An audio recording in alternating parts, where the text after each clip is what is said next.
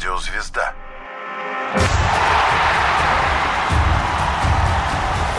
Вокруг меча. 2006 год. В Ираке казнен диктатор Саддам Хусейн. Состоялся первый концерт Мадонны в России. Северная Корея испытывает ядерное оружие. В Германии проходит 18-й чемпионат мира по футболу. Перед стартом чемпионата эквадорский шаман с красивым именем Самаренда Найчапи провел обряд изгнания злых духов со всех 12 стадионов турнира. И это был не единственный случай вторжения магии в мир спорта. В Германии также появились игрушки, изображающие футболистов английской сборной. В инструкции предлагалось втыкать в них булавки в критические моменты матча. Самой маленькой страной, когда-либо участвовавшей в финальной стадии чемпионата мира, стала Тринадад и Табаго. Колоритные островитяне были всеобщими любимцами на том турнире. Однако чуда не произошло. Они не смогли забить ни одного гола, зато пропускали порядочно.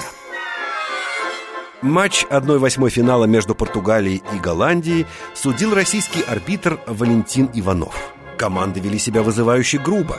Накал страстей зашкаливал. Рефери пришлось выдать 16 желтых карточек и произвести 4 удаления. Это стало новым рекордом турнира. Ранее более трех удалений в матчах чемпионатов мира не было. В финале турнира сошлись сборные Италии и Франции. Галов вел опытный Зенедин Зидан. И поначалу все для французов складывалось неплохо. Но при счете 1-1 на 110-й минуте игры капитан французов среагировал на провокацию Матерации и боднул того головой. Красная карточка. Этот эпизод стал ключевым.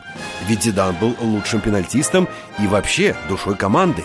Без него партнеры в серии 11-метровых не устояли. Италия победила. Впоследствии Зидан так объяснял свой поступок – я попросил его прекратить цеплять меня за майку, объяснив, что по окончании матча и так могу ему отдать ее. После этого он несколько раз произнес оскорбление в адрес моей матери и сестры. Я пробовал не реагировать, но слова порой могут быть более обидными, чем поступки. Его слова глубоко оскорбили меня, и я не сдержался. Все произошло очень быстро.